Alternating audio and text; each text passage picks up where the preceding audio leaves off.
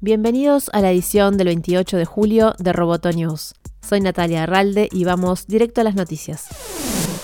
Desde el 27 y hasta el 31 de julio se realiza la novena edición de RISECOM, el principal evento mundial sobre derechos humanos en la era digital y que este año debido al coronavirus se hace en forma virtual. La conferencia organizada por Access Now reúne a líderes empresariales, formuladores de políticas, representantes gubernamentales, tecnólogos y defensores de derechos humanos y tecnología digital. La programación cuenta con 300 sesiones organizadas en 10 programas que abarcan desde la salud pública en la era digital hasta las elecciones y la democracia, pasando por la justicia ambiental y racial. Se ofrecen diversos formatos como charlas inspiracionales, paneles de alto nivel, laboratorios comunitarios y charlas íntimas. Entre los principales oradores se destacan Sir Tim Berners-Lee, inventor de la World Wide Web, la periodista filipina María Reza, Tendashi Achiume, relatora de Naciones Unidas sobre discriminación racial, la activista por la defensa de derechos de género y desarme, Nepram Binalakashmi, el presidente de Color of Change, Robinson Rashad, y la ministra digital de Taiwán, Audrey Tang.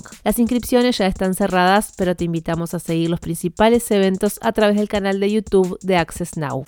Jim Lanzon, que fue el presidente ejecutivo de CBS Interactive, tomará el liderazgo de Tinder a partir del 3 de agosto. Match Group, la matriz de la app de citas, anunció que Lanzon sucederá a Eli Sedman, el actual presidente ejecutivo de la compañía. Lanzon tiene una vasta experiencia operando organizaciones tecnológicas globales complejas, dijo la presidenta ejecutiva de Match Group, Char Dubey, en un comunicado. Tinder tiene mucho camino por delante y estamos ansiosos de integrar video, lanzar nuevas funciones en diversas regiones y acelerar nuestro crecimiento alrededor del mundo. Jim será un líder formidable para la empresa, agregó. Tinder es la marca más importante de Match Group y está buscando incrementar el número de suscriptores durante el confinamiento provocado por la pandemia por coronavirus.